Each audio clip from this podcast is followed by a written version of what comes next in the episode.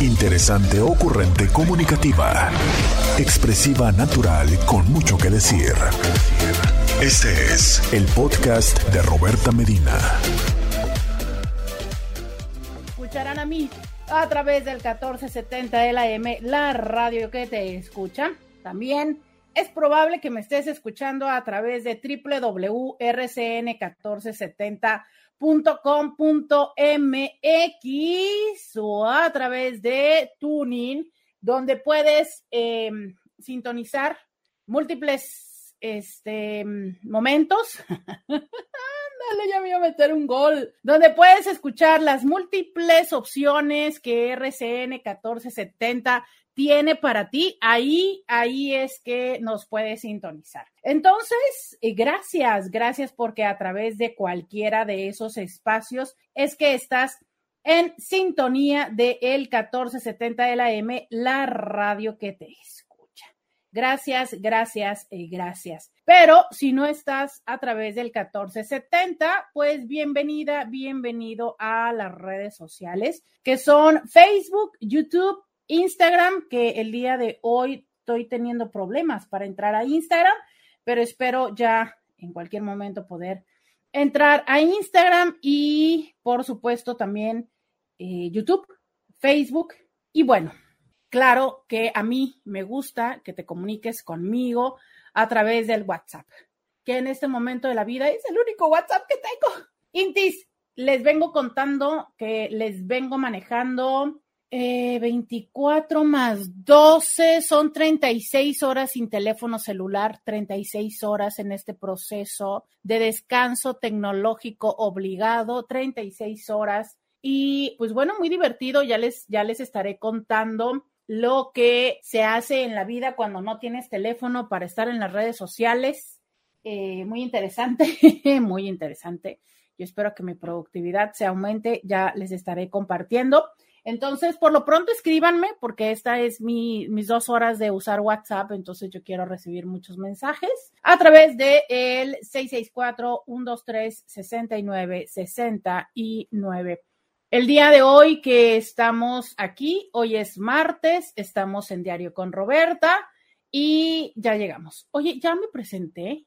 Creo que no, ¿verdad? Creo que nada más les dije que ya había llegado a gritarles, pero no les dije que eh, soy psicóloga, sexóloga, terapeuta sexual, terapeuta de parejas y terapeuta de familia. Y que de lunes a viernes, de 11 a 1, soy la Inti con la que platicas temas de la vida, del amor y del sexo.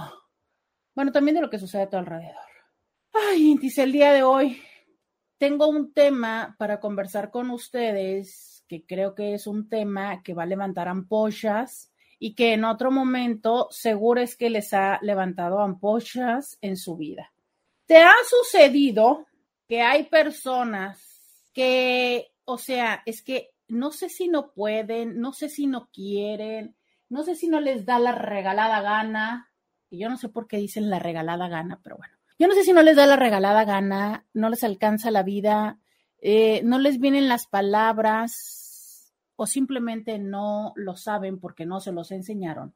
Pero es que hay personas que simplemente nunca piden, nunca ofrecen una disculpa. Digo, habría que empezar por decir una vez más que es incorrecto el decir te pido una disculpa, ¿no? Porque en teoría nosotros deberíamos ofrecer la disculpa, ¿no? O sea, es yo hice algo, yo me acerco a ti con la intención de decirte, uy, ¿sabes qué? Es que esto que hice, pues eh, no, no nada, nada, nada bien, y entonces te ofrezco una disculpa. Por alguna razón, por alguna razón es que esta dinámica se ha mezclado y entonces decimos, te pido una disculpa, cuando lo que nosotros pedimos es que nos perdonen, cuando llegas a pedir un perdón. Y es que hay personas que llegan a hacer la diferenciación entre una disculpa y el perdón. ¿Para ti esto es diferente? O sea, hoy, hoy quiero que verdaderamente sea una dinámica donde estemos eh, dialogando ustedes y yo, donde ustedes me cuenten su experiencia de vida, ¿no? O sea, es que eso quiero, quiero conocer para ti, para ti, ¿es diferente el perdón y una disculpa, quiero que me digas. Y también quiero que me digas si para ti eso es un tema complicado. O sea, si tú eres de estas personas que no, no, no te va, te haces pato, eh, te niegas, ya saben, ya saben que eh, todo es absolutamente anónimo aquí en Diario con Roberta. Entonces, bueno, si ustedes me mandan un WhatsApp, será totalmente anónimo. Pero quiero que me digas, o sea, tú eres de estas personas que como que te haces pato y esperas hasta el último momento, básicamente hasta que ya te está ahorcando la situación para acercarte con la otra persona. Eres de, de las personas que dicen, no, pues sí, la neta la regué, o sea, me voy a acercar y voy a, ofrecer una disculpa. ¿Cómo, ¿Cómo manejas las situaciones cuando, cuando la riegas? Así como yo regué mi celular y se mojó. ¿Cómo lo resuelves? ¿Dejas que pase el tiempo? ¿Te esperas a que la otra persona necesite algo de ti y se acerque? Sabes que es muy interesante porque hay personas que les pesa tanto, a veces el ego, a veces el orgullo, que justo eso hace. O sea, es aunque, mm, bueno, hay quienes ni siquiera reconocen haberse equivocado, porque de verdad hay personas que, que hacen lo necesario en la vida para argumentar y sostener que están en lo correcto. ¿Sabes? Entonces, a ver, si yo ni siquiera reconozco que, que me equivoqué, pues, pues es que ni de carajo se me va a cruzar por la cabeza el considerar que yo tenga que acercarme con la otra persona a tener este proceso de negociación y de eh, revinculación, ¿no? Si es que esta palabra podría aplicarse aquí. Porque mm, si bien es cierto, el vínculo no se rompe, pero sí se lastima, ¿sabes? Y eso es de lo que hoy quiero platicar, de la importancia de eh, saber pedir una disculpa, de hacerlo en el momento y de la manera eh, adecuada. Y si bien es cierto, creo que mm, lo ideal es hacerlo en, algún momento del cual ya estaremos platicando. También creo que para quienes ya se les ha pasado ese momento, aún existe esa posibilidad, ¿sabes? Em, en mi consulta me ha tocado escuchar a personas que pueden llegar a pelearse con sus padres y con sus hijos por años, eh, con sus hermanos por años, que no se hablan, ¿sabes? Y entiendo que seguramente hay motivos que son muy importantes, por supuesto, Seguramente hay razones que sostienen nuestra postura, claro que sí. Sin embargo, lo que entiendo al paso del tiempo es que el tiempo no regresa y que la oportunidad de acompañarnos en la vida tampoco regresa. Entonces, hoy quiero platicar contigo. ¿Traes atorado algún tema? ¿Hay alguien con quien hayas discutido, te hayas peleado, que te has negado a pedirle una disculpa? ¿Estás esperando una disculpa de alguien? ¿Conoces a una persona que se hace patos tres 69 69 tres 69 69 quiero que me digas 664-123-6969. ¿Conoces personas, te ha tocado coincidir en la vida con quienes la acercarse y tener un, un momento, híjole, es que de esto voy a hablar. O sea, es, hay quienes hablan acerca de que tiene que ver con humildad, pero, ¿sabes? Creo que también tiene que ver con respeto, o sea, con mostrar respeto y con demostrar el aprecio o el valor que tienes para la otra persona. Porque a veces no se trata de, de decirle tú ganas, porque a lo mejor a veces, y esto es algo muy frecuente en las dinámicas relacionales, que las dos personas tienen la razón y entonces desde las dos personas tener la razón, cada quien, también esa es una frase que no sé por qué decimos, pero bueno, cada quien se monta en su macho y cada quien se queda en su lugar, ¿no? O sea, cada quien se queda en su isla, eh, así como de, pues, pues tu problema. Pues claro, o sea, yo perfecto me puedo quedar en mi isla de tu problema, resuélvelo como tú quieras, porque yo digo y siento que tengo la razón y es que puede ser que sí la tengas. Aquí lo que me parece importante resaltar una vez más, porque lo hemos platicado en muchas ocasiones, es qué es más importante. O sea, ser consciente que si yo me quedo en el valor de yo tengo la razón, es porque lo que le estoy restando valor es al vínculo, ¿sabes? Entonces, claro, te puedes quedar con la razón, pero pareciera que a lo largo de la vida hay múltiples momentos en los que sí resulta importante evaluar qué vale más, tener la razón o el vínculo, tener la razón o tu relación con la otra persona, tener la razón o ser feliz.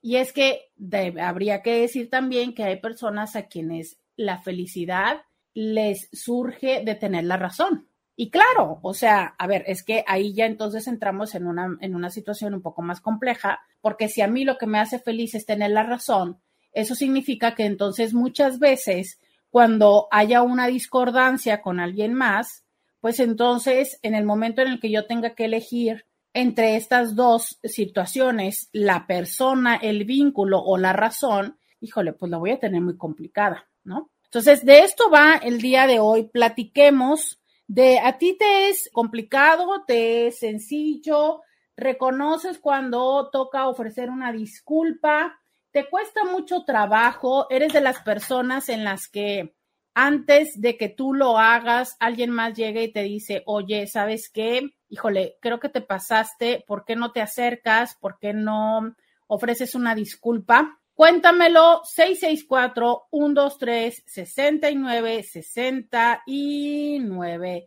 Ese es el teléfono que tenemos. 664-123-6969. Ese es el teléfono que tenemos aquí en Diario con Roberta.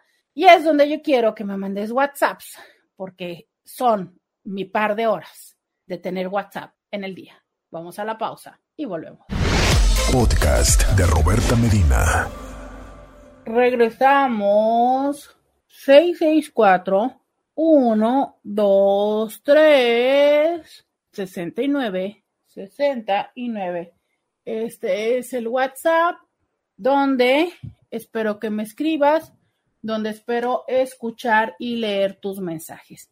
664 1, 2, 3, 69, 69.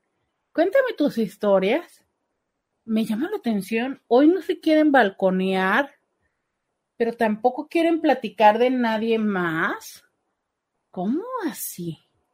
¿Cómo así? Este, ¿por qué es importante? Ah, les decía yo, ¿no? Que no solamente eh, es una muestra de humildad, sino también significa el mostrar respeto y aprecio por el valor de alguien o de algo. También tiene que ver eh, con el respetarse a sí mismo, aunque esto pudiera caer como un poco en tela de juicio para algunas personas que consideran que el pedir disculpas es humillarse. Habría que entender que hay una diferencia entre el reconocer, a lo mejor el error, el reconocer, porque a ver, a veces no tienes, a veces estás en lo correcto respecto a, por ejemplo, el tema, pero no en la forma. Entonces, a ver, es como decir, bueno, pero es que si yo me acerco y ofrezco disculpas, es que entonces no se va a entender mi mensaje ojo, es, no siempre es acerca del mensaje, es que muchas veces es acerca de la forma. O sea, en el mensaje tienes razón, pero no en la manera en lo que pretende reclamarlo y solicitarlo, ¿sabes? Esto me toca muy frecuentemente en, la, en las relaciones de pareja.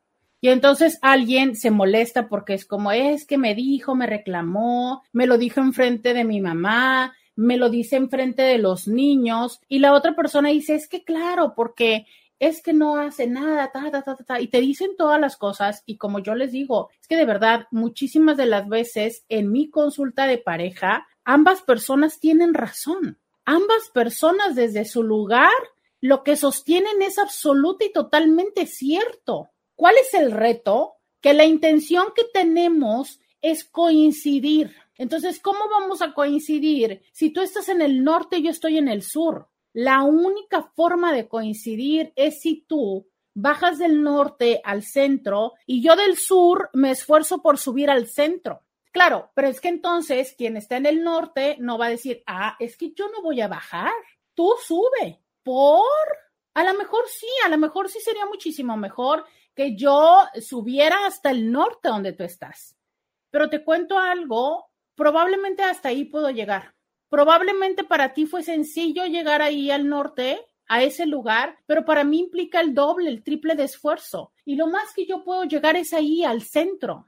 Y si tú verdaderamente lo que pretendes es que estemos y que coincidamos y que estemos en paz, probablemente lo que toca es aceptar mi capacidad o mi incapacidad.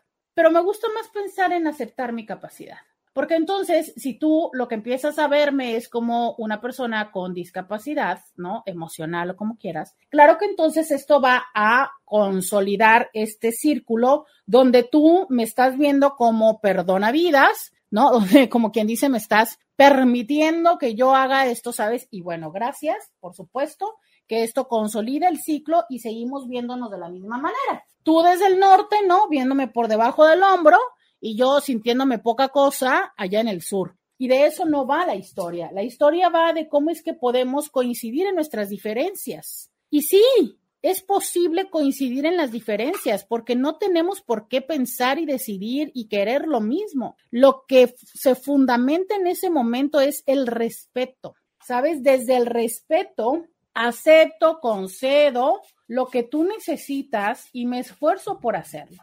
Ahora, a veces es importante entender que yo podría lograr obligar a las otras personas a que hicieran las cosas a imponerme ante la situación.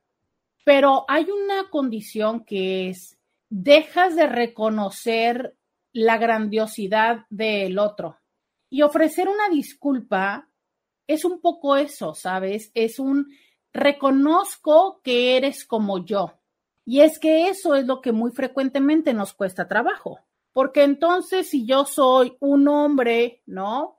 Macho mexicano, este, pelo en pecho, lomo plateado, claro que entonces yo me niego a aceptar que tú eres como yo.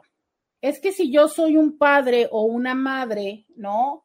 Este, dominante, pues claro que me niego a aceptar que tú eres como yo. Pero ¿qué pasa con el encontrarnos en esta dinámica, ¿no? A ver, tus hijos Claro que hay una gran ventaja que tú le tienes a tus hijos de conocimiento, de experiencia, de sabiduría, pero tus hijos, independientemente de si son unos chiquitillos, si son unos adolescentes o si son unos adultos, también tienen opinión, decisión, espacio, ¿no? Tu pareja también lo tiene. Recuerda que justo ayer te platicaba respecto a esta necesidad de tener un espacio personal.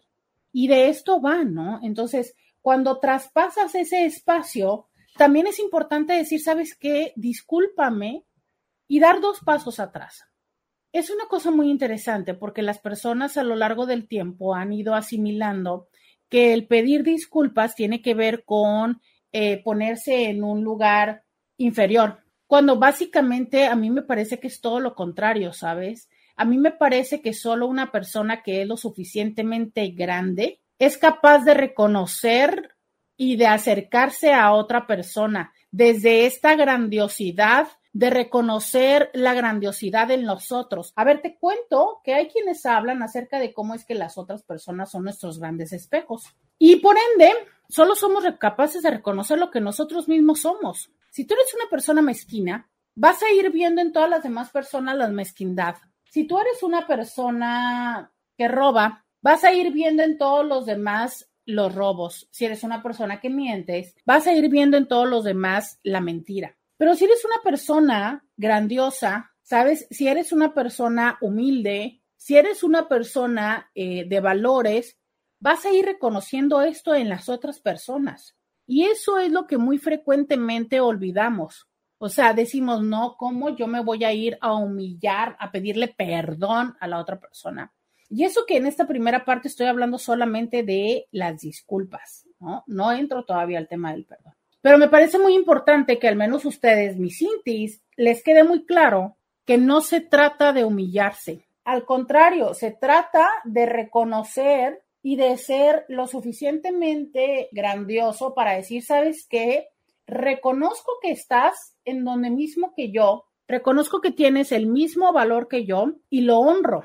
Fíjate que es muy interesante cómo desde las propuestas transpersonales holísticas de la psicología, pero sobre todo desde lo transpersonal y las constelaciones, la palabra honrar ha estado muy presente. Y hay personas que dicen, ah, honrar es demasiado. Yo nada más tengo que honrar no sé qué, no, ni que fueran reyes, ni que fueran deidades. Todos los seres humanos, claro, esto también te puede sonar un poco holístico de no, todos tenemos una parte de Dios en nosotros y tal, pero un poco sí. Entonces, en la manera en la que nosotros somos capaces de reconocer la grandiosidad en las otras personas, es la misma manera en la que recibiremos el reconocimiento de nuestra propia grandiosidad. Entiéndase lo siguiente. Esto que te han dicho en otros momentos como la ley del boomerang, ¿no? O sea, todos entendemos cómo funciona un boomerang. Tú la avientas y regresa, pero usualmente regresa con mayor fuerza de lo que lo has aventado. En otros casos es lo que te dicen el karma, que más bien es el dharma, pero bueno. O sea, esto tiene que ver con lo que tú das al mundo es lo que recibes. Si tú das comprensión, atención, cuidado y cariño, en teoría sería eso lo que recibirías. Y digo en teoría sería eso lo que recibirías porque, por supuesto que entonces la vida no siempre es este ojo por ojo y diente por diente, ¿no? No siempre. Y bueno, ahí una vez más tenemos la explicación transpersonal, que entonces tiene que ver con estos pactos que hiciste antes de nacer y estas lecciones que tienes que cursar en vida. Pero en fin, pero idealmente un poco por ahí va, ¿no? O sea, si tú tratas bien, te tratan bien. A menos de que te vayas al otro extremo, donde entonces gracias, te vas al extremo de ser un dejado o una dejada y bueno, la realidad es que tampoco sucede así, ¿no? O sea, si tú no eh, impones límites, pues entonces la realidad está en que los que están en tu entorno, pues lo más probable está en que no se vayan a autolimitar y termine siendo atropellado o atropellada. Pero es que a veces entendemos esta parte de eh, ponernos ¿no? en nuestra postura como un, es que yo le voy a poner límites a la persona.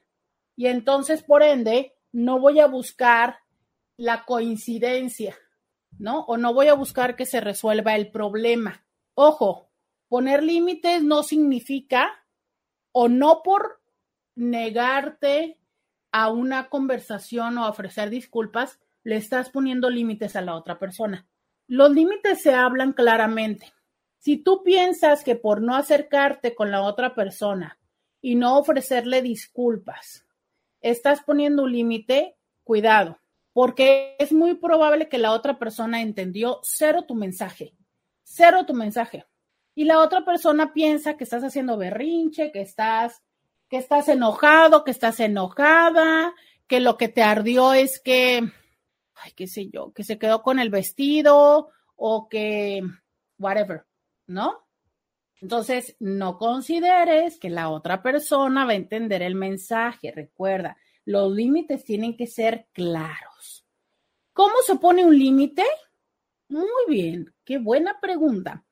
Regresando de esta pausa, yo te contaré cómo hay que poner límites para que sean claros en vez de hacer cosas que parecen berrinches. Vamos a la pausa y volvemos. Roberta Medina, síguela en las redes sociales. Ya regresamos. 664-123-6969. Nos escriben en Facebook. Hola doctora, me encantan los programas, muy interesantes. Muchas, pero muchas gracias.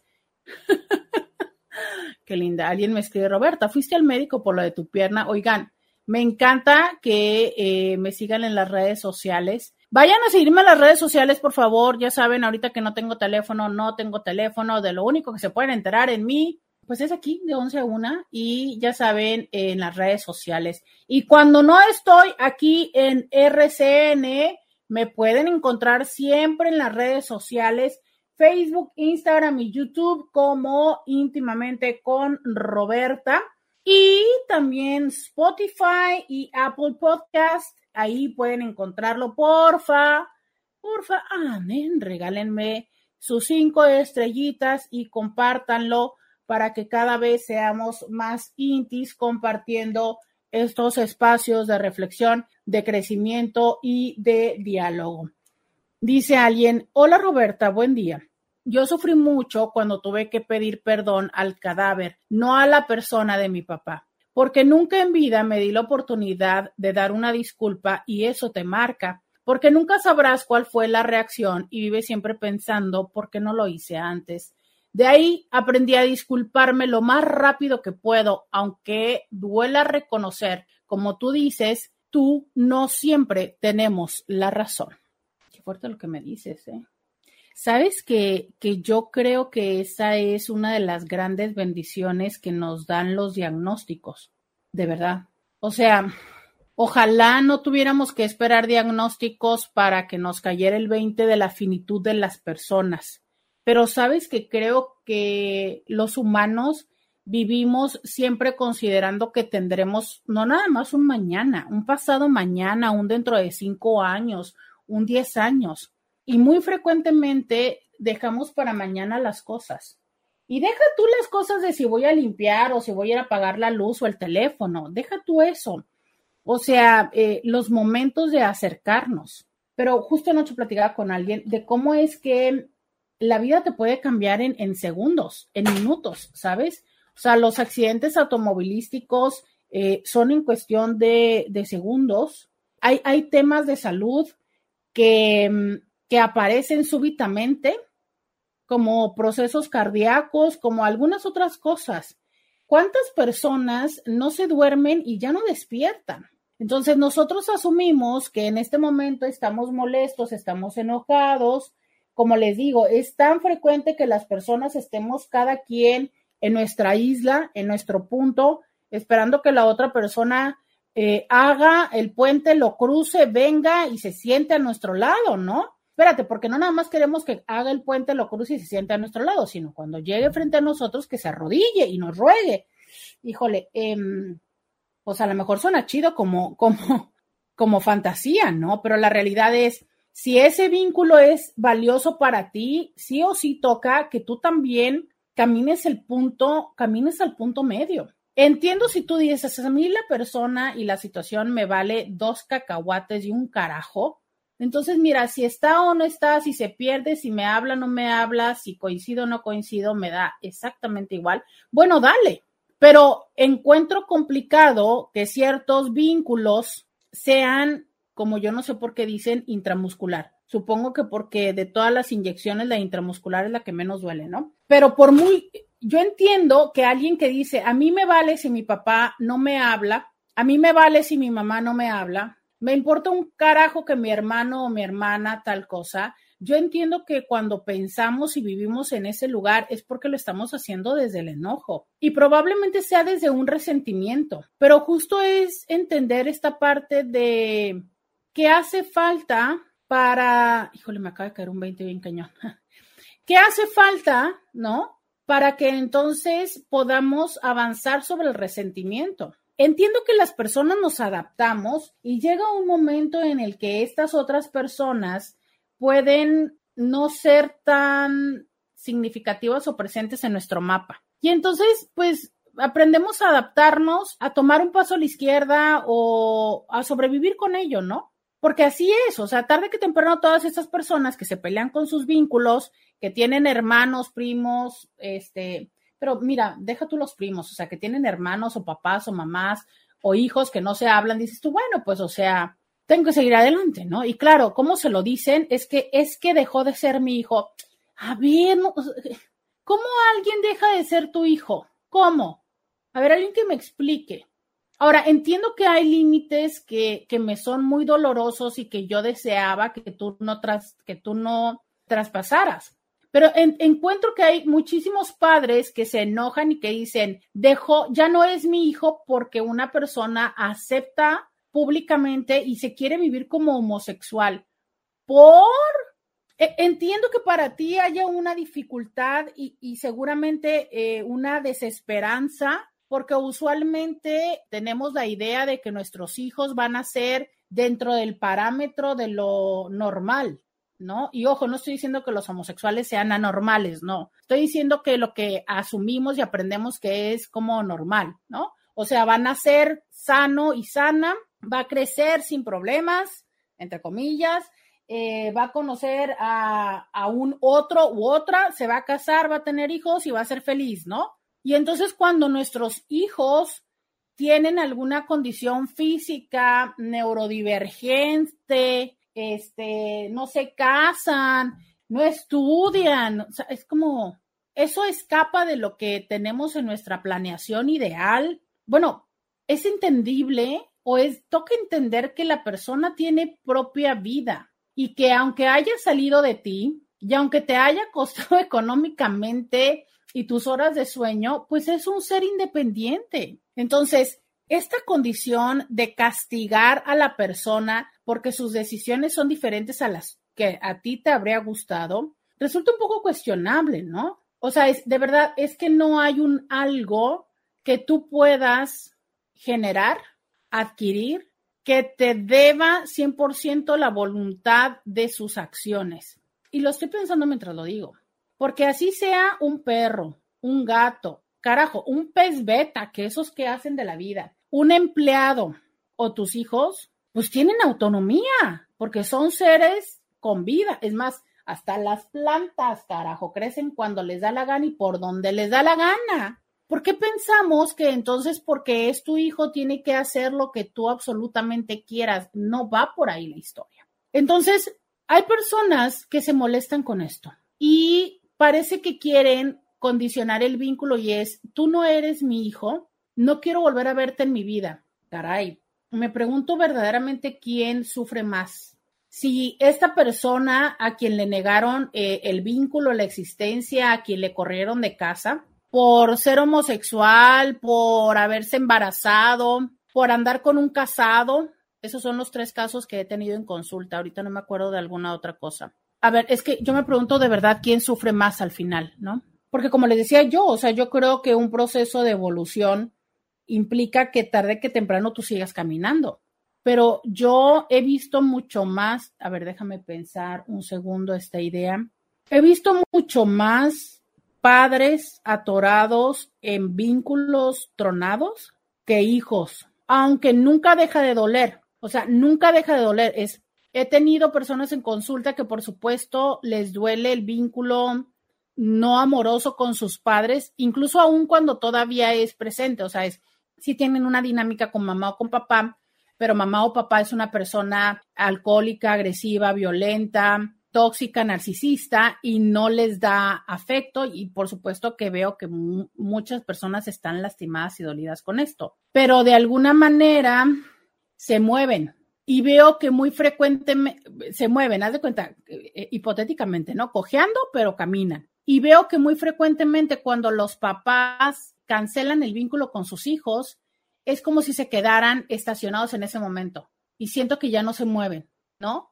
Seguramente porque es como si se hubiera muerto una parte de ellos. O sea, es, es, muy frecuente que las personas, incluso aquí en Diario con Roberta, que nos dicen, ay, es que cuando mi hijo, no sé qué, es que cuando, no. Y las personas es como pueden cargar con enojo, con sentimiento contra sus padres, pero de alguna manera, pues la misma vida, no sé, los empujó, los obligó a moverse. Entonces, entiendo de verdad, y todo esto para, porque ya se acerca el cierre de este corte, por esta idea que, que planteé hace un momento, ¿no? A ver, ¿en qué lugar o desde dónde se nos ocurre que los vínculos van a desaparecer porque nosotros intencionalmente así lo decidimos? Los vínculos ahí siguen. A ver, es que esta propuesta de, de, constelaciones, de terapia transpersonal, de terapia sistémica, de esto nos habla, de estos vínculos que son como estos hilos que nos unen a las personas que compartimos. Te voy a contar cuáles son los vínculos de sangre.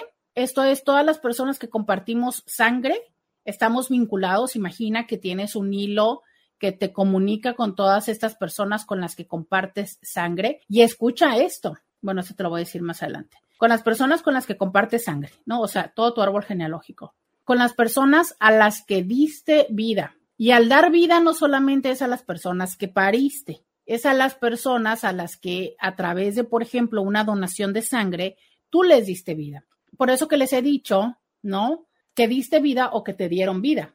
Por eso que les he dicho de esta gran importancia de quienes tienen la posibilidad de donar, que donen. Yo, de alguna forma energéticamente, estoy vinculada a esas personas que en su momento donaron sangre y que esa sangre fue la que me pudo sacar adelante. Porque lo que dieron, lo que a mí me dieron fue vida. Si yo no hubiese tenido esa sangre, no habría sobrevivido. Esa es una manera en la que me dan vida. A las personas a las que das muerte, ya sea por un accidente voluntario o involuntario, pero de alguna manera energéticamente te quedas vinculados con ellos. Y cuarto, el vínculo sexual. Esto es las personas con las que has sexuado, también te quedas vinculados a ellos. Entonces, desde ahí que es muy importante valorar y entender que esto no nada más es un delete, delete, ¿no? Como si estuvieras en la computadora y le dieras backspace o este borrar, borrar. No, no va así las cosas. Ojalá, ¿no? Y la verdad es que quién sabe, ¿eh? Porque imagínate cuántos vínculos borraríamos cada vez que estuviéramos enojados. O sea, es, voy a ir a una pausa y te propongo que pienses esto. Si fuera tan sencillo borrar los vínculos, neta, ¿a cuántos te lo voy a poner fácil. ¿A cuántos de tu pareja, de tu familia, ya habrías borrado del árbol? Cuéntame, ¿a cuántos ya habrías borrado? Vamos a la pausa y volvemos. Podcast de Roberta Medina. Regresamos 664-123-69-69. Dice alguien, a mí se me dificulta mucho disculparme cuando algo, algo que sin darme cuenta hiere o hace sentir mal a las personas a mi alrededor. Fuera de un sorry, no era mi intención, batallo mucho para llevar la disculpa o compensación más allá de eso. Cuando me doy cuenta o me hacen saber que incumplí algún acuerdo o promesa, sí puedo disculparme de corazón y negociar más fácilmente las compensaciones. A ver, se me dificulta mucho disculparme cuando hago algo que sin darme cuenta hiere o hace sentir mal a las personas a mi alrededor pero cuando me doy cuenta o me hacen saber que incumplí algún acuerdo o promesa, sí puedo disculparme de corazón. O sea, el tema entonces entiendo que tiene que ver con si eres consciente de la falla o no. O sea, pareciera que es probable, por lo que estoy entendiendo, que tiene que ver con si yo o si tú sientes que ya lo sabías, ¿no? Entonces es como, ok, esto ya lo sabía y no lo hice. Y entonces sí, ¿no? Va, va la disculpa y tal pero si no estaba clara la situación, como que, pues no. ¿Es así? Algo así como que cuando manejamos, ¿no? Oigan, ustedes son de las que le aplican de que, de, de a la hora de la manejada y en general en la vida, de que si no está prohibido, está permitido. Levanten la mano. Ustedes son de los que hacen eso. De que si ahí no dice que no se puede dar vuelta, no me la doy. Díganme la verdad, y sean honestos ustedes son de los que si no está prohibido, está permitido. Porque entonces creo que por ahí va la situación, ¿sabes? O sea, es, tú no me habías dicho que no. Entonces, si tú no me habías dicho que no, ¿por qué es que ahora me la cobras? ¿O por qué es que ahora me tengo que disculpar? Si no estaba explícito el no. Ah, me dice algo así. Sí, pues sí, pues por ahí va la historia, querubín. Sí, claro. Pero a ver, es que veamos lo siguiente. Ojalá, ojalá las personas pudiéramos tener esta bolita de cristal y existiera un manual donde fuera como el, una vez que tú vienes, haz de cuenta, tú y yo nos conocemos y vamos a iniciar un vínculo de cualquier tipo. Usualmente los vínculos empiezan como de pseudo amistad o quedantes, ¿no? O tenemos un vínculo de amistad o algo y entonces es como, ok, a partir de este momento, mira, toma, te paso mi manual, ¿no? Chútatelo. Tú me pasas el tuyo y yo me lo chuto y ya sé cuáles cosas hay y cuáles cosas no. Yo no sé si ustedes han visto la serie de Big Bang Theory. Me encanta, me encanta esa serie. Me divierte mucho, es de las pocas cosas que me hace reír. Y ahí Sheldon, que es eh, pues para muchos el personaje principal, así se rige con todo en la vida. O sea, a todas las personas les da reglamentos y les dice, ¿no? En la cláusula no sé cuánto y no sé qué, está estipulado cuánto tiempo nos vamos a ver. Bueno, está estipulado cuántas veces van a besarse, a tener relaciones y todo. Entonces, claro, eso te lo hacen y te lo ponen como para que te cause risa, pero en este momento quiero tomarlo y ojalá, ojalá, ya sabes, es que las cosas pudieran ser así. Ojalá que yo te diera mi reglamento y tú me dieras el tuyo y entonces ya perfecto sabrías cuáles son las cosas que pudieran ser un atropello. Pero la realidad es que no es así. Y no es así porque, ¿sabes qué? Hay muchas cosas que suceden al vuelo. O sea, a lo mejor yo nunca antes me había pasado que alguien me dijera algo así y yo a la hora que tú lo dijiste fue como... Y ahí descubrí que eso no me va, pero lo estoy descubriendo. ¿Por qué? Porque a lo mejor nunca me había vinculado con alguien como tú. Porque a lo mejor, deja tú, no tiene que ver necesariamente contigo, tiene que ver con que en este momento de mi vida eso no me va.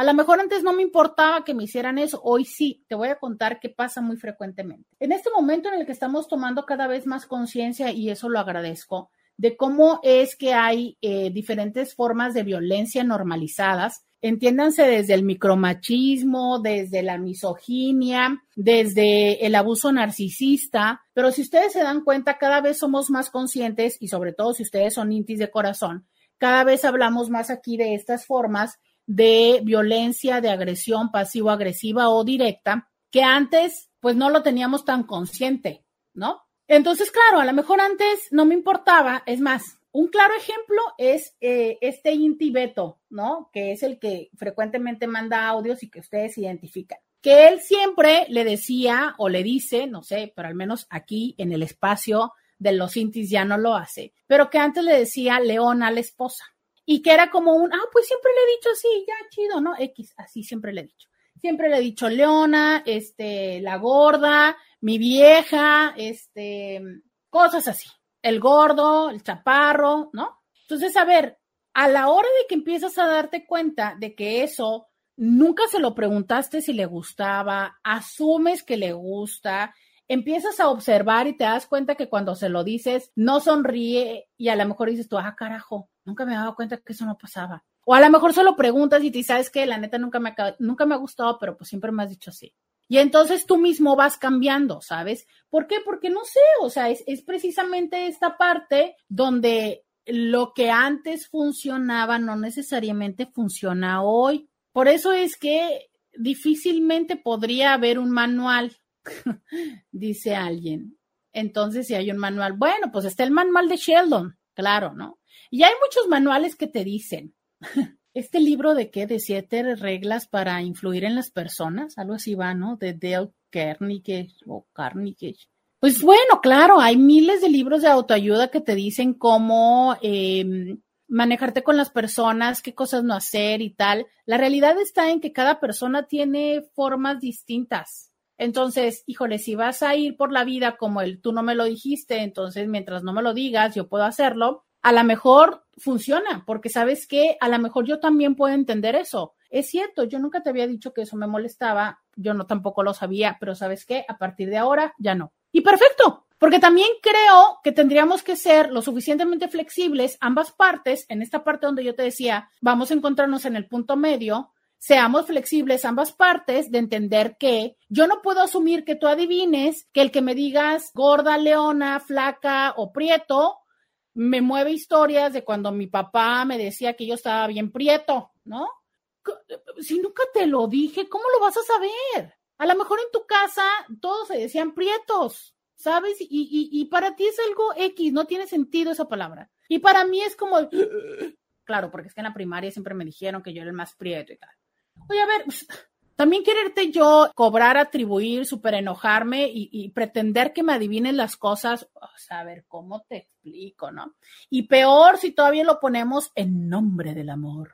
Porque es que si tú me quisieras, tendrías que saber que eso me duele. No, no, no, no, no, no, espérame, aguántame. Es que una cosa es que yo te quiera y la otra cosa es que te adivine. Porque hasta donde yo sé, pues todavía no existe la bolita de cristal en Amazon. Ahora que si ya está, pásenme la liga, no sean gachos para yo, o sea, imagínense que yo tuviera mi bolita de cristal en la consulta, nombre, pues qué cosa. Entonces, si ya saben, si ya la existen, si ya la venden, pásenme la liga para comprarla. Entonces, a partir de entonces, este programa ya no se va a llamar Diario con Roberta, se llamaría mm, El Oráculo. Eso sonó muy feo. No sé cómo se llamaría, pero en fin esperemos a que me pasen la liga para encontrarle nombre aquí, ¿no? Pero no, la neta no va por ahí, no va por ahí. dice alguien, sí está en el reglamento de tránsito, si no dice que no te puedes dar vuelta en U, está permitido. Claro, pero también te voy a decir que no siempre, ¿eh? yo la aplicaba. Les voy a contar esta historia. Acompáñenme a esta triste historia. Resulta ser, tengo dos minutos para contarles esa historia, pero es muy triste. Saliendo de Uniradio, ahí hay una glorieta. Esta Diana, que por cierto sabían ustedes que la Diana no tiene flecha, bueno, tampoco la de la Ciudad de México, pero regreso a la historia. Entonces está la glorieta de la Diana. Esto se los voy a contar para que no hagan ese error que yo hice. Entonces resulta que Obis, pues lo lógico y lo que todo mundo hace ahí es que se da vuelta en U en vez de ir a dar vuelta a toda la glorieta para volver a caer en el sentido contrario de la calle, ¿no? Del otro lado del camellón. Entonces, claro que Roberta, pues eso hacía, llegaba ahí, se daba la vuelta en U inmediatamente, rodeaba el camellón y ya se iba. Toma la que un día me detiene una patrulla y yo, pero ¿por qué, oiga? Pues o sea, si aquí todo el mundo lo hace y aparte yo lo vengo haciendo. Daba vuelta en U, efectivamente, o sea, daba la vuelta en U rodeando ese camellón, porque pues yo era así como rapidito la vuelta. Y todo el mundo lo hace ahí. El caso está en que llegó la policía, la patrulla, y me dijo que no y me multó. Muy triste. Creo que fue la primera multa de mi vida porque hasta entonces yo me había librado de no tener multas. Y el argumento fue que no es cierto, que no estaba permitido porque iba en contra de la circulación. Y yo, ¿qué? ¿Qué? Pues sí, o sea, ellos argumentan que en el, en el momento en el que yo le daba la vuelta al camellón, estaba yendo en contra de la circulación. Y yo, oiga, no manche, la glorieta está hasta allá y el camellón está hasta acá, neta, o sea, es, nadie va a transitar por el pedacito, por el carril donde yo doy vuelta en U, porque la glorieta está hasta allá. Para quienes no conocen ahí, hagan de cuenta que son como seis carriles, básicamente. Entonces yo estaba dando vuelta en el sexto carril, ¿sabes? Nada que ver, nada que ver. Bueno, pero ellos argumentaron, ya legalé al ampayo y me pusieron la multa y desde entonces, usted pregúnteme cuándo volví a dar vuelta en U. Nunca. O sea que eso de que dar vuelta en U cuando no está prohibido, está permitido, no siempre, no siempre, no siempre. Vamos a la pausa y volvemos. Roberta Medina, síguela en las redes sociales. Bienvenida, bienvenido a la segunda hora de Diario con Roberta. Te saluda Roberta Medina. Soy psicóloga, sexóloga, terapeuta sexual, terapeuta de parejas, terapeuta de familia, de lunes a viernes, la INTI, con la que platicas temas de la vida, del amor, del sexo, del tránsito y de lo que sucede a tu alrededor. Bienvenida a la segunda hora. Oigan, ya me está regañando alguien, pero ¿cómo que vuelta nu en una glorieta ilegalísimo? Que no es una glorieta, sí es, pero no es. O sea, hagan de cuenta que la glorieta está muy lejos lejos, no es como que, oiga, no crean que fui y me metí en el tercer carril de la glorieta a dar vuelta en uno, no, no, no, no, no, no soy tan imprudente. Aunque debo decirles que en la zona Río sí hay dos glorietas que están así, solo que a una de ellas le pusieron un camelloncito. Pero no, no, no, no, no, esta glorieta es como súper lejos. Y entonces, fíjense, ahorita en la pausa, señor Scooby me dijo que él también hace lo mismo. Ya ven, es que todo el mundo hace lo mismo en esa glorieta. Claro que entonces tuvo que pasarme a mí y como yo soy de las de que, ah, pues si ya me cacharon está bien, disculpe, este... El señor Scooby. El señor Scooby. Ya, ya, ya se enojó porque ya lo balconeé, pues, pero... Prohibido darse las vueltas en, en alguna de la zona del río y de la ciudad porque efectivamente, como bien te explicaba, no incurre en esta infracción de entrar en sentido contrario puede uno provocar un accidente, pero normalmente pues hay que estar muy pendiente de eso, ¿no? De la circulación, el giro de la circulación del una Pues sí, pues. Yo nada más. Ahora, ahora tienes que disculparte. Sí, sí. aplícala. Disculpe usted, señor Escube, por haberlo balconeado públicamente y haber dicho. a ver, otra vez. Te ofrezco una disculpa, señor Scooby, por haberte balconeado públicamente. bien aceptada, Roberta. Bien recibida, bien aceptada. No problema. Muy bien, señor Scooby.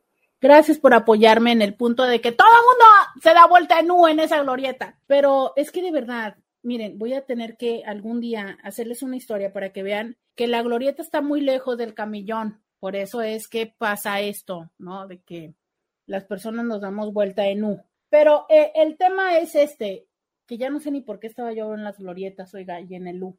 Ah, Ah, porque si nosotros vamos por la vida con la parte de que, ah, pues si no está prohibido, está permitido, pues entonces es probable que eh, hagamos ciertas cosas con nuestros vínculos, los cuales pueden no ser agradables. Y aquí, una vez más, hablemos de responsabilidad compartida.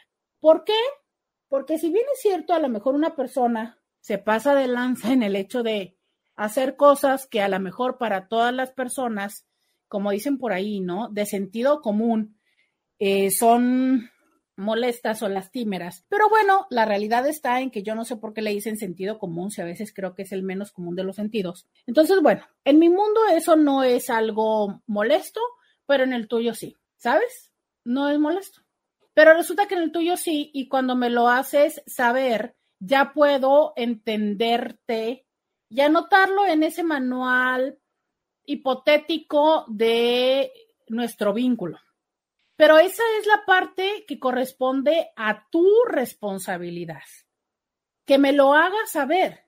Ah, pero ¿qué hacemos los seres humanos? Y por ahí hay muchos chistes y memes, particularmente de las mujeres.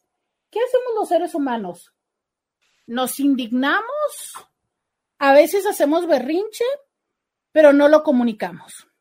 Y entonces, ya sabes, ¿no? Con la jeta volteada para la ventana cuando vas en el carro, con la mueca volteada y la otra persona así como de, uy, ¿qué pasa? Y te dice, ¿qué pasa? ¿Todo bien? ¿Qué tienes? Nada. Oye, pero no, nada. ¿No? Claro. Entonces, ¿qué pasa con, con esta posibilidad de que yo pueda entender qué es lo que a ti te mueve, que yo pueda decirte algo, esta parte de reparar, pues se anula. Y a veces yo sé que tu nada está cargado de un todo. Y hay momentos en los que a lo mejor tengo la paciencia y el recurso para, para, para preguntarte, pero a lo mejor también llega un momento en el que digo, ya, ay, basta. Ay, cuando quieras me vas a decir qué es lo que te pasa. Y tan entonces, entendamos eso. No podemos asumir que el mundo va a entender y adivinar las cosas. O la otra. Ok, no me lo tiene que adivinar porque ya se lo dije. Bueno, no asumamos que porque en 1983 se lo dijiste, si es que ya habían nacido, ahorita en el 2023 ahorita en el 2023 para que me empiecen a regañar por WhatsApp. Ahorita en el 2023 se va a acordar de eso. No, no. O sea, tampoco, ¿no? ¿Por qué? No es porque no te quiera, porque volvemos a este argumento de, es que si me quisiera me pondría atención. Es, hay un proceso que tiene que ver con la selección de la información y la decodificación. Imagínate si no existiera este proceso. Imagínate qué haríamos los seres humanos con toda la información que tenemos y que guardamos y que vemos, escuchamos en el día. O sea, no, no habría, de verdad es que no habría capacidad alguna para poderla guardar toda. Entonces, existe este proceso de selección de la información. ¿Y cómo la seleccionamos? Bueno, a veces por grado de importancia, a veces por grado de similitud, Ah, entonces significa que si no se acuerda no soy importante. No, no es eso. Significa que no le hizo clic y ya. Pues a lo mejor vas a tener que repetírselo dos veces. A lo mejor tendrás que repetírselo tres veces. Digo, ya si se lo tienes que repetir diez, pues a lo mejor también hay que entender que la otra persona tiene cero interés en eh, poner atención a eso que te es importante y ahí es como qué vas a hacer con eso, ¿no? Pero a veces también es entender de, uy, pues se necesita más de una vez. Y cuando lo podemos entender, la realidad está en que también descansa nuestra, mm, nuestra sensación de malestar ante que la otra persona no se acuerde o no haga X o Y, ¿sabes? Porque podemos ser conscientes de que nuestra historia es diferente de la de la otra persona y que no tiene que ver necesariamente con la importancia que me dé a mí, sino con su historia. Y eso implica lo que le es y no le es significativo. Ay, no sean gachos. ¿Por qué se están riendo? ¿Por qué se Miren qué crueldad. Les dije yo que les iba a hacer la historia del camellón para que entendieran que no me estaba metiendo en sentido en U. Y entonces dice alguien, uy, pues cuando tengas teléfono puedes hacer, qué crueldad, qué crueldad. Pues miren, ni tengo teléfono ni voy a Uniradio todavía, entonces espero que para cuando vaya a Uniradio ya tenga teléfono, esto es, no voy a ir a Uniradio hasta que tenga mi iPhone 14 color morado. Bueno, ya les dije que también les vengo aceptando lo que viene siendo el Galaxy Flip. O sea, no me voy a poner remilgosa. No me voy a poner remilgosa. Miren qué gachos están riendo de que yo no tengo teléfono. Qué grosería. Hola, buenos días. Bueno, en mi caso, la verdad para mí sí es importante. Yo he tenido errores, obvio, como todo ser humano. No me molesta ni me siento menos pedir perdón. Hasta para una contestación o una acción sé pedir disculpas, perdón. Y así como yo soy, quisiera que las personas que me han hecho daño lo hicieran. Sé que no todos piensan y son como yo, pero estar de este lado con ese resentimiento o ese dolor y que esa persona te ofrezca una disculpa de corazón en mi persona es muy sanador. Para mí es aceptar su error y tener empatía con mi sentir y la verdad es muy sanador. Yo he esperado las disculpas de personas que aún quiero y me he dado cuenta que la vida sigue, pero ese sentimiento de que me pidan disculpas por algo que de verdad me dolió y me sigue doliendo sería para mí soltar ese resentimiento o ese dolor. Vuelvo a lo mismo, a mí no me molesta pedir disculpas porque tengo empatía y creo que es eso lo que nos hace falta, empatía.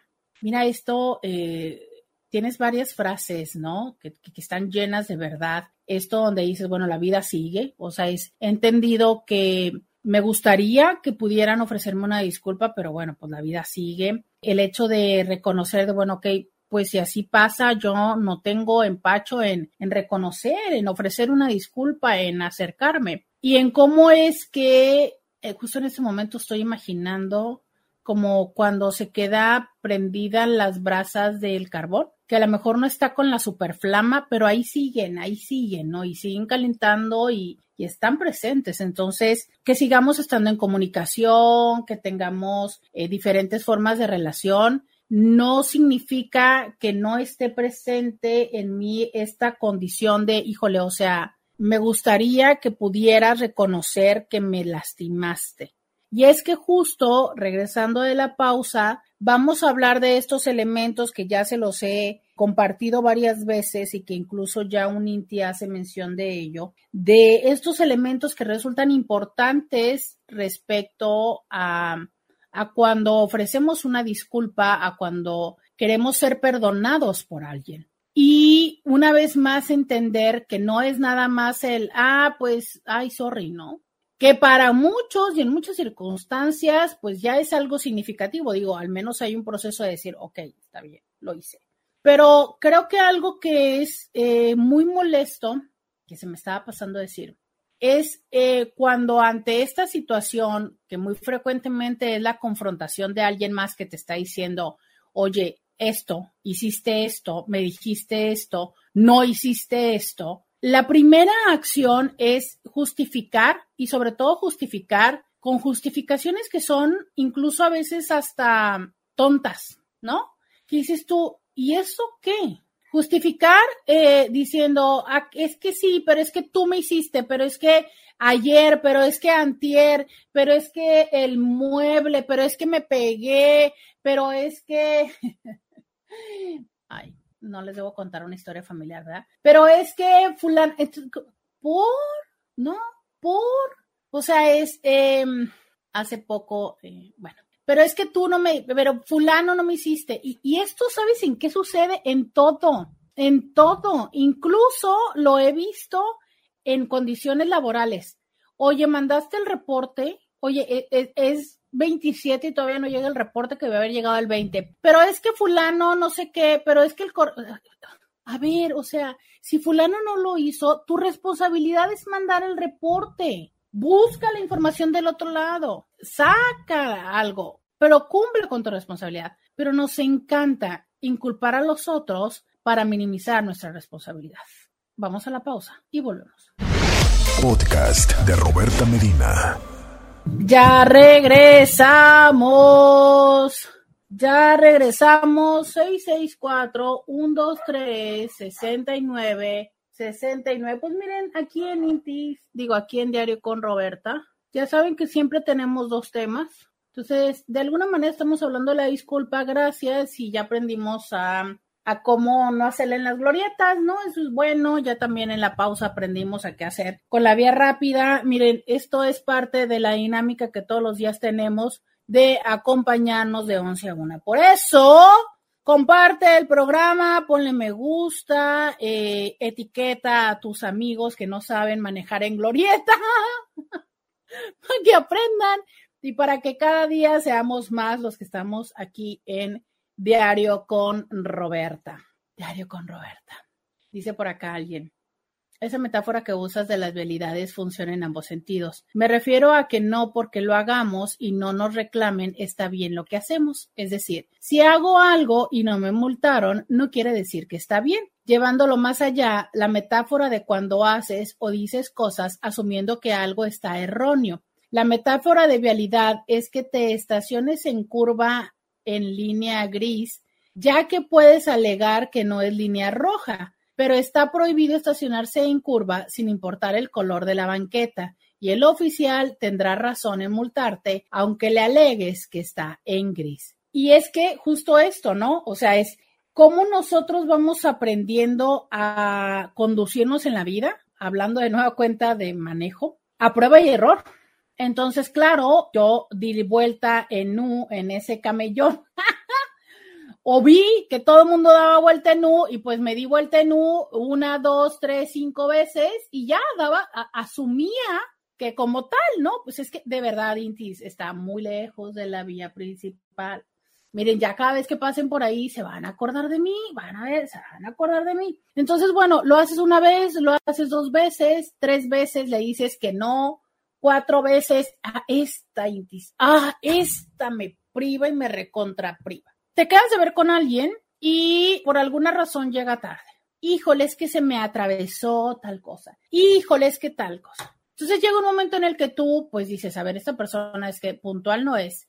Uh, cuando le llegas a hacer un comentario de, oye, pero sí son a las cuatro, a las cuatro tuyas o a las cuatro mías, o que se te ocurre llegar tarde, y entonces la otra persona, puff, se pone, o sea, intensiada, ¿no? Se molesta porque se siente ofendida porque tú eh, le has dicho algo así. Y entonces es la situación de decir, a ver, es que verdaderamente la ofendí o solo lo hablé desde las situaciones pasadas. Y yo quiero, ¿por qué pongo esto sobre la mesa? Porque a veces, como que no queriendo, generamos este tipo de comentarios que finalmente esconden una agresión pasivo-agresiva. Y entonces las personas dicen, oye, pero es que pues ya me tenía harta porque ya me había dejado plantada cinco veces, porque ya me había eh, contestado, porque ya me había mentido, porque sí. Pero el que haga las cosas desde el de en bromita en bromita, dejandito la voy, ¿qué? ¿Qué? ¿Cómo dicen? Quedito la voy dejando caer o algo así, no deja de ser una agresión aunque esté aparentemente justificada porque la otra persona hizo 5, 10 o 15 veces aquello que te hizo estallar. Entonces, ¿cuál es el punto? Bueno, antes de que sean 15 veces y estalles, es que díselo claramente a la primera, a la tercera o a la quinta, porque justo es una cosa que sucede muy a menudo.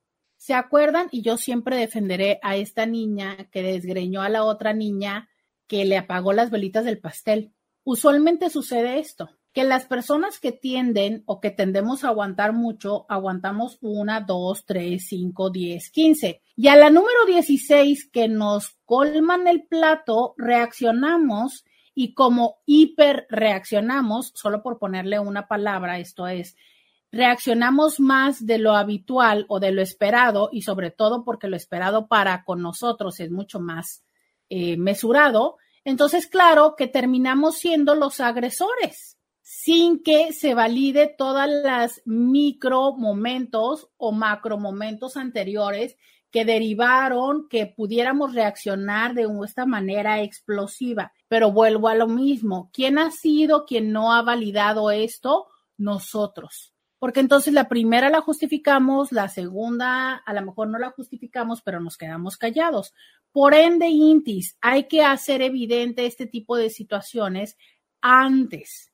Justo de esto les decía, hay que poner límites. Y un tema muy importante y significativo es los límites cortan para ambas partes. Esta analogía también de un cuchillo, ¿sabes? El cuchillo no solamente corta para un lado, corta para las dos, corta para los dos lados. Y cuando corta para los dos lados, es que también una vez que le dices no a la otra persona, hay cosas a las que te estás comprometiendo a hacer o dejar de hacer tú. Porque si no, este límite no está completo. Y un claro, claro ejemplo súper básico es, tú le dices al niño o a la niña, si no te portas bien, te voy a quitar el iPad. Y entonces el niño o la niña no se porta bien y le quitas el iPad. Pero después de que se las quitas y que ya tiene cuatro horas y ya te volvió loco porque entonces quiere jugar, porque entonces te habla, porque entonces no te deja trabajar, ¿qué haces? Le das el iPad. Y a lo mejor ni siquiera son cuatro horas, son dos. Ahí es el punto, ¿sabes? O sea, es cuando yo te digo el cuchillo corta para ambas partes, es que entonces tú tendrás que hacer lo necesario para sobrevivir esas horas en las que tú le vas a quitar el iPad para que la persona, para que en este caso el niño pueda eh, comprender ese límite. Pero si tú no estás disponible a eso, pues entonces no pongas el límite. No lo pongas. Este tipo de situación es que tú si me lo vuelves a hacer, yo sí me voy a ir y ahora sí me divorcio de ti. y no lo hacen, y no lo digan no lo digan. Es que la próxima vez que no me avises voy a tener, te vas a ir a dormir a donde tú quieras, porque aquí no vas a estar llegando y de todas maneras. Ay, es que hacía mucho frío, ¿cómo lo iba a dejar afuera? Ay, es que si lo dejo afuera, pues este, y mañana toca pagar la colegiatura y no me lo iba a dar, ¿no? O se lo iba a gastar. Entonces, a ver, bueno, para argumentos, el punto es mejor no pongas un límite, porque si no lo vas a cumplir, pues la realidad está en que estás desgastando ese argumento. Dice acá alguien, uy, hablando de disculpas, a mí me molestaba mucho que mi esposa cuando hacía algo que me hacía daño, me bombardeaba de disculpas. Tipo cuando bombardeas de disculpas a un niño y le sobas rapidito o le das una paletita y le dices, ya, ya, ya, ya, ya, ya, ya, perdón, no llores, no llores. Me hacía sentir súper invalidado. Lo hacía incluso cuando eran cosas muy minúsculas y también era molesto y excesivo. Pero justo fíjate eh, cómo es muy probable que una dinámica donde la persona se sentía, fíjate qué interesante. Roberta Medina, síguela en las redes sociales.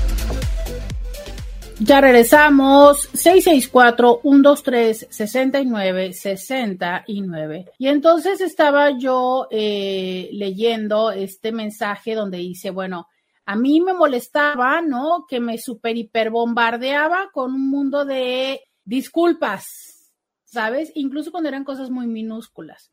Entiendo perfectamente esta parte de como cuando le pegas y le ya, ya, ya, ya, no llores. Totalmente de acuerdo, ¿no? Porque entonces, a ver, hay veces que la disculpa la pedimos no porque hayamos entendido lo que nosotros hicimos, propiciamos y generamos en la otra persona, sino por el malestar que nos ocasiona.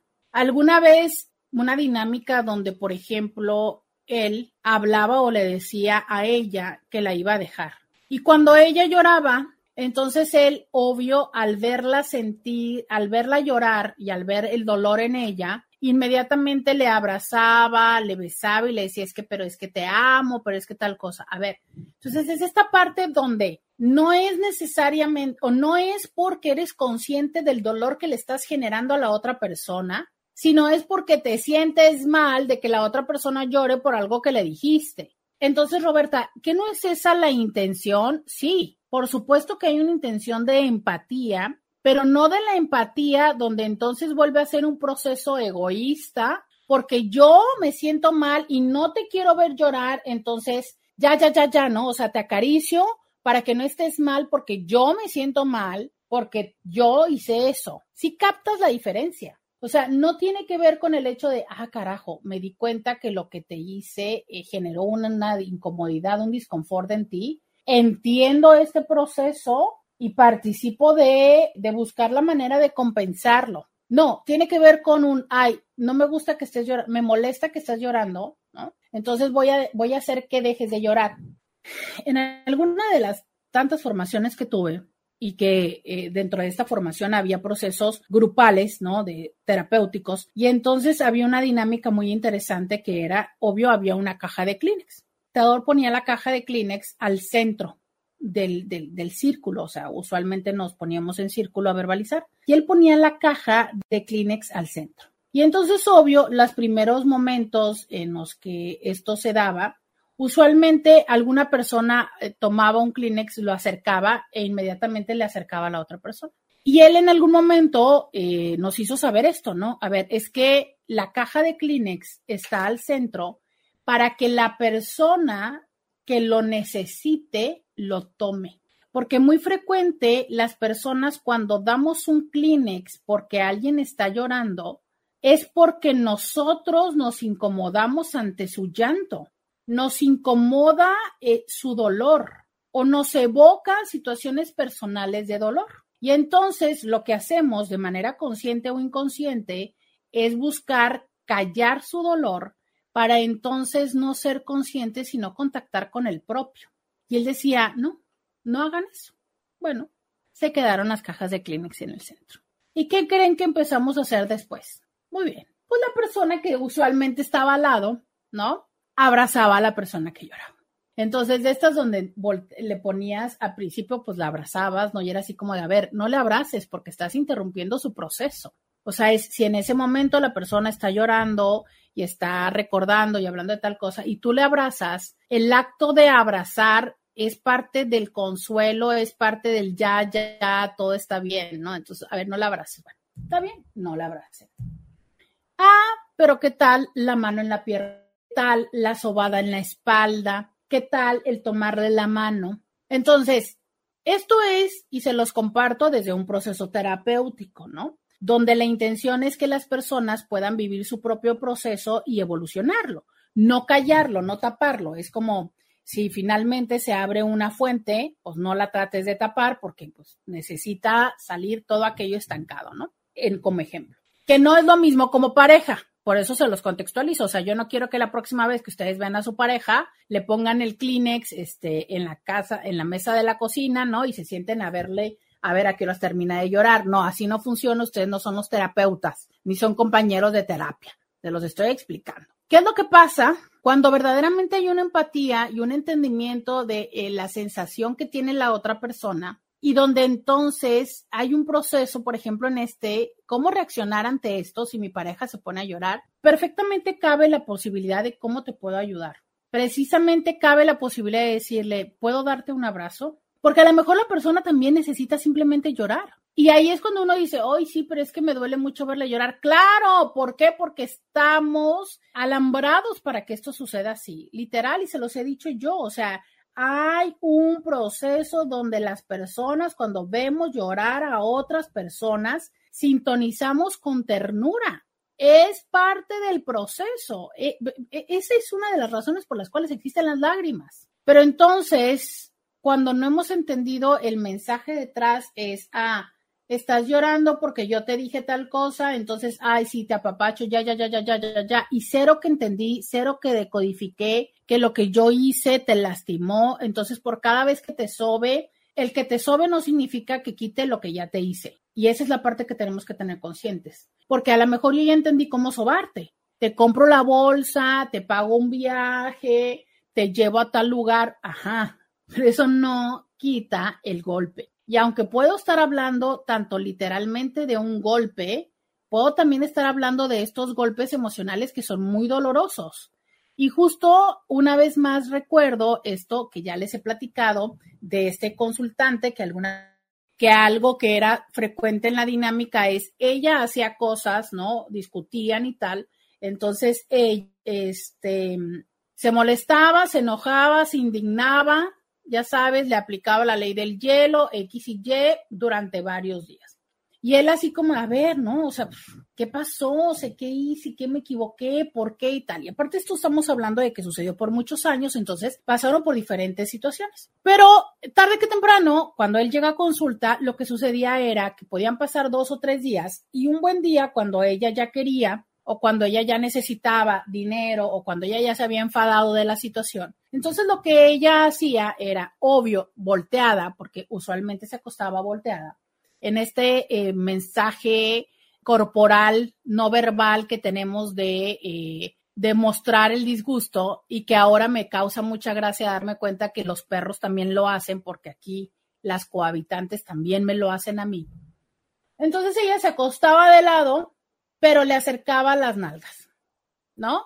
Entonces, a la hora de que le acercaba las pompis para que estuvieran en contacto con él, pues claro que esa era su forma de, pues vamos a darle, le daban, ¿no? Le ponían Jorge al niño, que yo no sé por qué se dice esa frase. Y ya, tan tan, se acabó el problema. Entonces para él era así como que, bueno, pero ¿qué pasó? ¿Pero qué hice? ¿En qué momento me dijiste? ¿Sabes qué? Me doy cuenta que lo que te dije, te hice, te traté mal, tres días, te ignoré, te tal, nada. Es así. Ese era el proceso de ya se solucionaron las cosas. Entonces, claro, ¿tú crees que eso se solucionó? No, no. Incluso te puedo decir, ¿eso se le llama sexo de reconciliación? Pues no sé, ¿no? O sea, ¿el sexo de reconciliación funciona? Sí, sí puede funcionar, claro que sí. Y a veces es súper intenso. Esto me recuerda mucho que por favor vean esa serie que ya les he comentado varias veces, que quiero que cuando ya haya suficientes personas que me digan que la hayan visto, vamos a platicar de ella que se llama Big Little Lies. Eh, está en HBO Max. Porque justo hay una, una dinámica que es así, o sea, se pelean oyible, oyible mamá, oyible, pero así va la reconciliación. Entonces sí, a veces sí funciona. Pero a ver, seamos honestos en el hecho de comprender que un recurso que se utiliza de forma consistente, pero que sobre todo no resuelve los problemas de base, tarde que temprano deja de ser funcional. Tarde que temprano deja de ser funcional. Y eso es lo que tenemos que identificar y resolver, ¿no? Entonces, entendamos que el generar ese proceso de acercamiento, ya sea pedir disculpas, ofrecer disculpas o pedir perdón, no es debilidad, ¿sabes? Es justo todo lo contrario, digno de valentía, de madurez, de crecimiento y que no solo ayuda a sanar heridas pasadas, sino que también abona a construir un mejor futuro. ¿Por qué? Porque entonces, detrás de reconocer lo hecho, también se asoma el compromiso, ¿sabes?, de no repetirlo. Y eso es una de las cosas que son lo que sana. Cuando verdaderamente no solo hay un reconocimiento de hice esto y el que yo haya hecho esto reconozco que significó para ti X o Y, incluyendo el cómo te hizo sentir, pero también el, hay un compromiso o me comprometo a no repetirlo. ¿Sabes? Y ese es algo que debe de ser preciso, honesto, ¿no? ¿Por qué? Porque si nada más es un, ay, sí, pues, ¿no? O sea, ah, fíjate, esta, esta manera que es muy frecuente. Te pido perdón si te hice sentir mal. ¿Qué? Si te hice sentir mal, o sea, ¿cómo? Ni siquiera tienes la certeza de si me hiciste sentir mal. Ah, ya, discúlpame por lo que te hice. ¿Qué te hice? O sea, si tú no me eres capaz de enunciar lo que me hiciste, es que significa que no te diste cuenta. Entonces, ¿cuántas veces no pedimos esas disculpas, no ofrecemos esas disculpas o no pedimos el perdón así como de, ay, sí, ya, ya, ya, ¿no? Así por eso, por eso. Eh, yo lo he escuchado en consulta, que es, ah, discúlpame por lo que te hice. ¿Y qué te hice? Pues no sé, pero estás enojada, entonces ya sé que hice mal, ya sé que me equivoqué. pues sí, ¿no? O sea, qué bueno que puedes leer el lenguaje corporal de que algo no nos está funcionando pero entonces, si no sabes identificar cuál es el origen, lo más probable está en que esto tarde que temprano, tarde que temprano, se vuelva a repetir. Dice alguien, hola Roberta, ¿crees que el día de mañana a las 12 podrías abrir un tema de conversación respecto a tener una hija trans? Porque mañana a las 12. Este, mañana es día de infieles. si yo hago eso, hay muchos que no les gusta la idea, pero el jueves podríamos hablarlo, claro que sí. Y te pido si me un poco más como cuáles son tus dudas o cuál es tu eh, situación. Con gusto eh, mantendré la confidencialidad, no diciendo tu nombre, pero me orientaría mucho más a ver qué es lo que quieres saber, ¿no? Qué es lo que, lo que está pasando en ti para poder saber hacia dónde generar eh, esta dinámica. Dice Ali, me gusta mucho escucharlo siempre que vengo en la tarde a la universidad.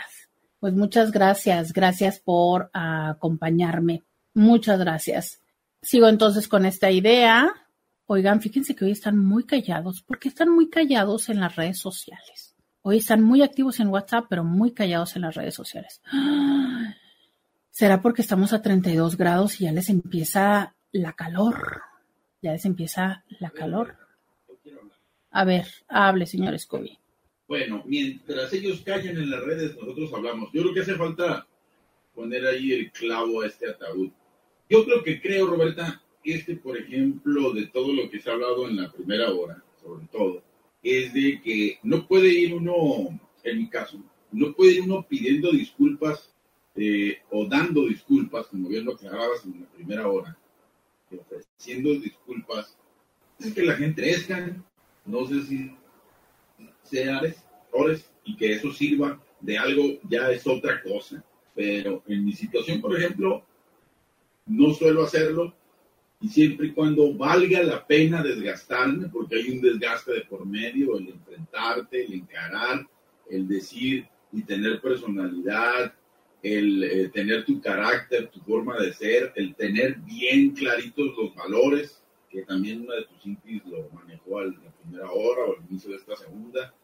O sea, considerar en la otra persona una serie de valores que si los tiene, valdrá la pena porque sabrá entonces reconocer tu disculpa. No podemos, repito, para mí, no podemos ir por la vida pidiendo, ofreciendo disculpas porque a veces la otra persona no está preparada y ocurre todo lo contrario. Eh, ya ves, les dije, él tenía la culpa. O sea, como que, como que en lugar de, de que él reflexione y diga, ah, ok, está bien, creo que los dos nos equivocamos, no hay problema, sigamos adelante, nuestra amistad o lo que se haya, se haya estado a punto de perder, ¿no? Un contrato X. Y sobre todo cuando entramos en materias, eh, en, géneros como de laboral, de amistad, de, vecindad, de, un compañero, de un vecino, a eso me refiero, de un compañero al, lado tuyo. O sea, ahí todo, es todo cambia, por eso creo que no hay también algún manual, porque en situaciones de relaciones humanas creo que tampoco existe un manual, porque pues todos somos distintos, no podemos tratar a las mismas personas, a las personas de la misma manera. Pero yo creo que también no podemos hacerlo por sistema, ir ofreciendo disculpas. Y si vamos a ofrecer una disculpa, pues que sea de corazón y todo lo que tú dices y has dicho hasta hoy, pero tomando en cuenta esos valores personales, que son lo que normalmente nos vemos dañados. Pero si no vemos en otra persona eso, pues la verdad yo, yo lo he hecho, yo no he pedido ni ofrecido disculpas, eh, porque no veo en otra persona algún valor que pueda decirme, ah, le va a servir, al contrario, esto va a servir para salir peor, así de que así lo dejo, lo he dejado y no ha pasado nada, ¿no? Tomando en cuenta también que de repente, pues si está esta persona o no, inclusive estando o no, a mí no me pasa nada, lo siento mucho, no tiene realmente razón por qué ofrecerme disculpa. Muchas gracias como siempre, Roberta, por dejarme expresar lo que creo, lo que pienso. Vamos contigo. Y justo eso me refería yo con que muchas veces hay que valorar aunque suene a redundancia, el valor de la persona, de la situación, porque entonces a veces es importante decir, bueno, está bien, ¿no? O sea, es, es una situación que deseo no atender y asumo las consecuencias de ello. Y esta otra parte de no ir pidiendo disculpas y el momento, con esta idea me quedo, pero tengo que regresar, más bien tengo que ir a la pausa y regresando les digo un poquito más de esto. Ya volvemos. Podcast de Roberta Medina. Ya regresamos, 664-123-6969. Bueno, nos quedamos en la parte de no poder, de que no es conveniente tampoco ir pidiendo disculpas por todos lados, porque bueno, eh, cualquier recurso, cualquier condición en exceso, pues no, ¿verdad? Nada que ver, ya lo sabemos. Entonces, bueno, claro, es que tampoco va en esta situación de que, es más, simplemente ya hasta la otra persona ni siquiera lo va a considerar como algo oportuno. Es cierto que hay una parte donde no tenemos control, que es cómo lo pueda tomar la otra persona. Y efectivamente, una persona que que pueda estar desde su ego, desde sus ganas de tener la razón, interpreta que cuando una persona avanza estos, o sea, da sus dos pasos que le tocan, ¿no? Claro que perfectamente puede decir, ya ves, como si estaba el otro equivocado sin reconocer lo propio. Esto que Scooby decía, que a lo mejor el otro no está preparado, no es el momento. Es cierto, pero a ver, es como una vez más decir lo siguiente, nosotros en la vida solo podemos ser responsables de nosotros. Podemos anticipar, podemos ver, podemos leer. Si la otra persona es una persona, este, como que puedas predecirle mucho, podría ser, pero la realidad está en que solo podemos ser responsables de nosotros, de lo que nosotros hacemos, de lo que nosotros omitimos. Entonces, ¿cómo saber si la otra persona está lista o no para nuestra disculpa? Mm, no siempre podríamos saberlo. Pero creo que si los seres humanos somos lo suficientemente responsables de tomar una vez más nuestra responsabilidad, hacer lo que nos toca, todo y solo lo que nos toca, el mundo fluiría. ¿Sabes? Porque entonces yo hago lo que a mí me toca hacer, que es reconocer lo que he hecho y el impacto que he generado. Si la otra persona lo sabe tomar, se lo puede digerir, se lo mastica, se lo traga o lo ignora, es parte de la otra persona, es parte de la otra persona, pero yo cumplo con lo que corresponde, ¿sabes? Pero entonces, si yo estoy esperando que la otra persona haga, resuelva, genere o tal, pues entonces no hay una parte autónoma. Para mí es muy frecuente que el problema en las relaciones de pareja cuando vienen a, conmigo no es que no sepan lo que se tiene que hacer. Muy frecuentemente las personas saben lo que se tiene que hacer, pero saben por qué incluso se llegan a divorciar, porque deciden no hacer lo que saben que tienen que hacer porque el otro no ha hecho lo que tiene que hacer. Entonces, no es que, ¿por qué voy a hacer yo primero? ¿Por qué voy a ser yo quien lo haga? ¿Por qué tengo que ceder yo primero? No, él que lo haga ella que lo haga. Entonces, claro que ahí nos quedamos atorados, porque ¿quién va, quién va a ceder? ¿Quién va a soltar? Nadie, porque cada uno está desde su propio lugar. ¿Eso significa que verdaderamente comprendieron lo que sucedió? No. Eso significa que están compitiendo, que están en una lucha de egos, están en una lucha, eh, en una competencia. Y créanme lo que es bien curioso, que aunque no debería de ser así, pero ustedes no saben cuántas veces en las relaciones de pareja hay competencia cañón, así, machine ring. O sea, están compitiendo, están viendo a ver quién tiene la, la razón. Es una lucha de poder. Y sabes, yo te diría a ti, ¿cuántas relaciones tienes, cuántos vínculos tienes donde estés compitiendo por el poder?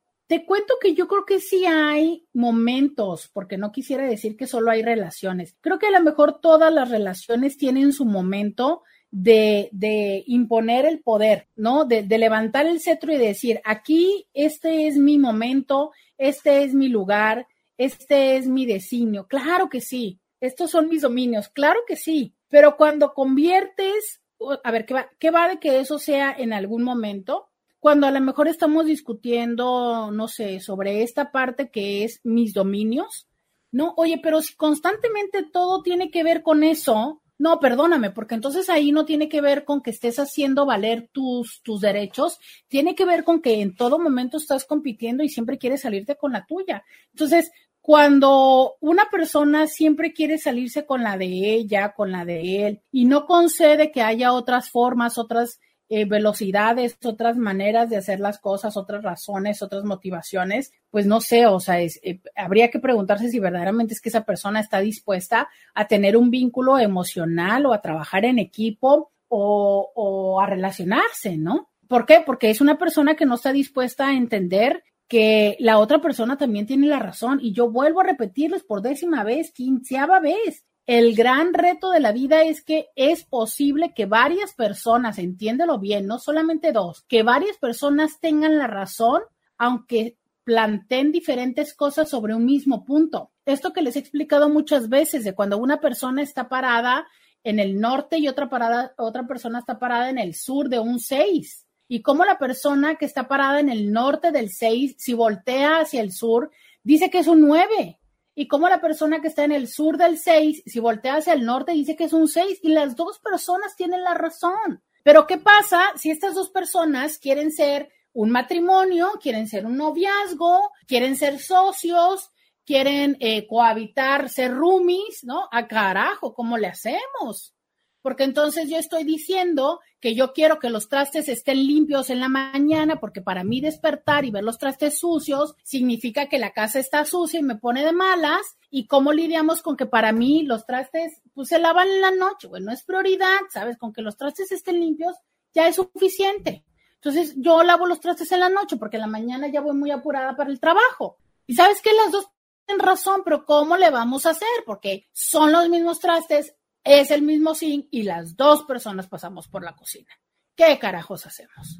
Y cosas que pueden ser tan sencillas como esas o tan complejas como vamos a tener hijos, ¿qué va a pasar con el dinero? ¿No? Este, cambiamos de trabajo, cambiamos de ciudad, ¿sabes? estas cosas que dices tú, uy, o sea, que tienen una consecuencia mucho a mayor plazo, pero que son igual de significativas que tienen que ver, ¿eres capaz de moverte, de acercarte, de tener esta madurez y sobre todo, vuelvo a decirles, de tener esta humildad. Yo no sé en qué momento le pusimos un contenido, un valor tan minimizante a la palabra humildad.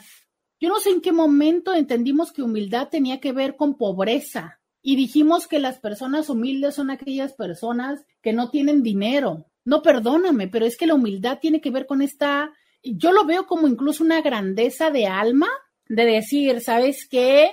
Es cierto. Y cuando te digo es cierto, quienes me están viendo en las redes sociales pueden ver que mi lenguaje corporal incluso tiene que ver con, con esta reverencia de decir, es cierto, ¿sabes? Y, y, yo de verdad es que solamente lo veo eso en las personas que son lo suficientemente grandes y maduras de decir, concedo que tienes la razón. O sabes qué, concedo que las dos personas tenemos la razón, o puedo no estar de acuerdo contigo, pero voy a defender el derecho que tienes de expresar lo que quieres. ¿Sabes? Y esta es la parte donde yo concedo esta grandeza en ti, donde coincido contigo. Eh, independientemente de que el darte, entre comillas, la razón, implique que acepte que yo no tengo la razón. A veces el tener la razón no significa que se haga lo que tú quieres. Les repito esto porque muchas veces lo confundimos. Muchas veces confundimos que el que se haga lo que yo quiero es que tenga razón. ¿Sabes qué? Hay millones de veces donde se hace lo que tú quieres y no tienes razón, pero lo que tienes es el poder. Y el poder te lo da el dinero, tu posición en el organigrama, y entonces, claro, se hace lo que tú quieres, pero no porque tenga la razón, porque tienes el poder. ¿Y eso qué significa? Que entonces sí o sí vas a generar enojo, resentimiento, molestia y potencialmente un golpe de Estado en cuanto esto sea posible. Eso le pasa a todos los que están en el poder y que se imponen. Entonces, ¿eso significa que tengo que convencer a la gente? Pues probablemente no, ¿verdad? Si tú eres el jefe de la empresa, y brevemente quiero eh, resumir esto que tiene que ver con el ser conscientes de lo que hicimos, Primero, antes algo que quiero decirles es, a veces lo que hicimos no es necesariamente nuestra culpa o nuestra responsabilidad. Son cosas que así suceden en la vida y que quizá nosotros seremos el emisario eh, en esta situación, pero no necesariamente los responsables de lo sucedido. Sin embargo, desde la empatía podemos coincidir y reconocer el malestar de esta persona y eh, buscar el acercamiento. Finalmente, el tener la humildad de eh, acercarse para generar un acercamiento, para generar una conversación que pueda llevarnos a coincidir eso es lo más importante. Y justo de esto va este programa, el que seamos conscientes de poder tener esta humildad para comunicarnos, para buscar esta, eh, valorar el vínculo por sobre lo que queremos, que pueda ser el tener la razón o el que se haga nuestra voluntad. Y con esto, tener presente que siempre tenemos la oportunidad de darle valor a lo que verdaderamente es importante. Muchísimas gracias. Hasta mañana. Roberta Medina. Escúchala en vivo de lunes a viernes a las 11 de la mañana por RCN 1470 AM.